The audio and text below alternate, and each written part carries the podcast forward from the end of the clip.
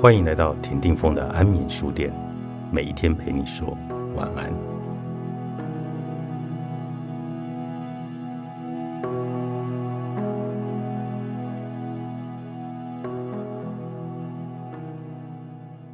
经历过创伤的人，常常搞不清楚身心激动的感觉，以为是在内在真实的讯息。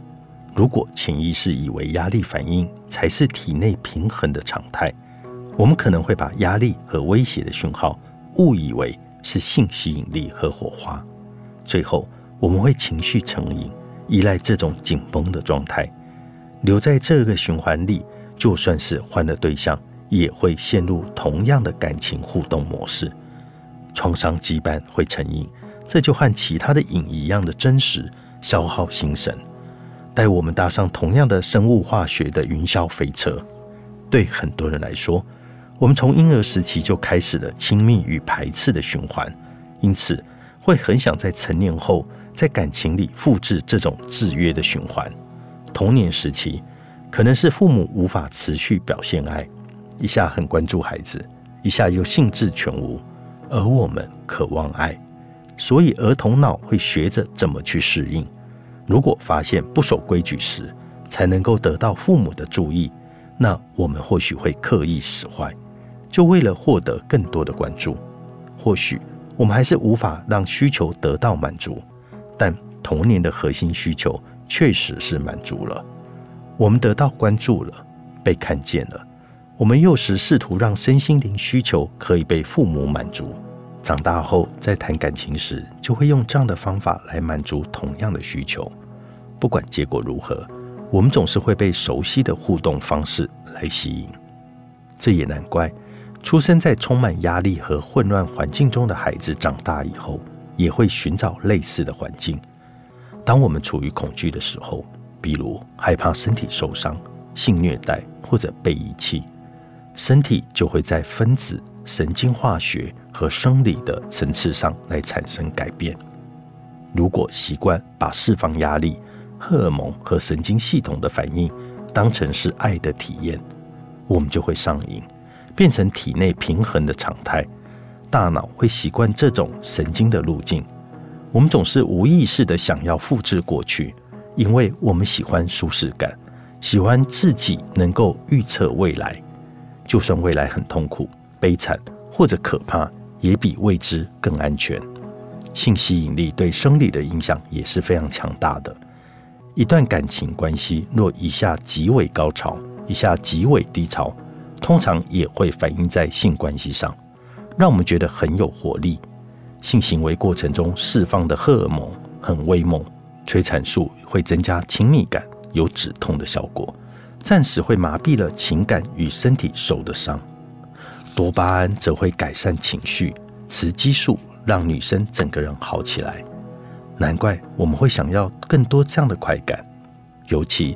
是当这种性行为和童年制约互动的方式结合在一起时，大浪袭来，要把头露出在水面上很难。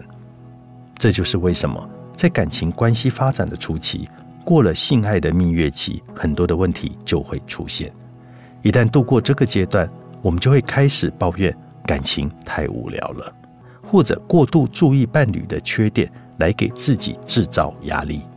当我们接受了制约，把爱和创伤反应连接在一起，没有创伤反应就会觉得迟钝、麻痹。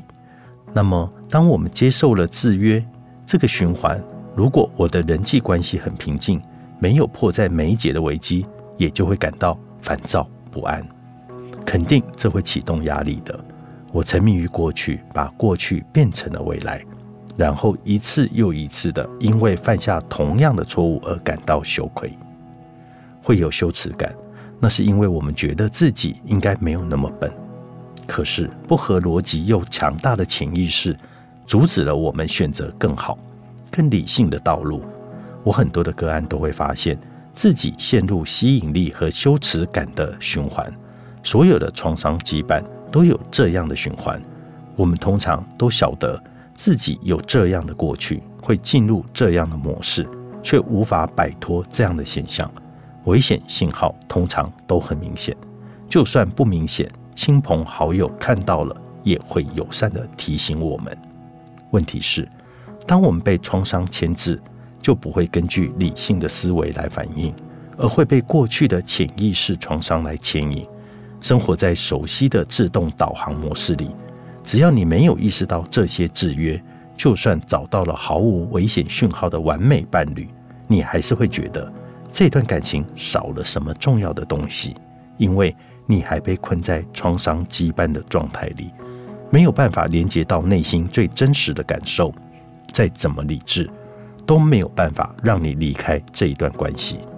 我和各位分享这一切，就是希望能够帮你理解创伤羁绊，并不是一件羞耻的事。各种生理反应会流过你的身体，让你留在现况。离开吧，或以你的聪明，应该可以做出更好的决定。这一类的建议通常也没什么帮助。提出这建议的人也不了解创伤的力量。我们可以透过学习来摆脱创伤羁绊，但这需要时间，需要决心，也需要下功夫。全人疗愈，作者尼可勒佩拉，方志出版。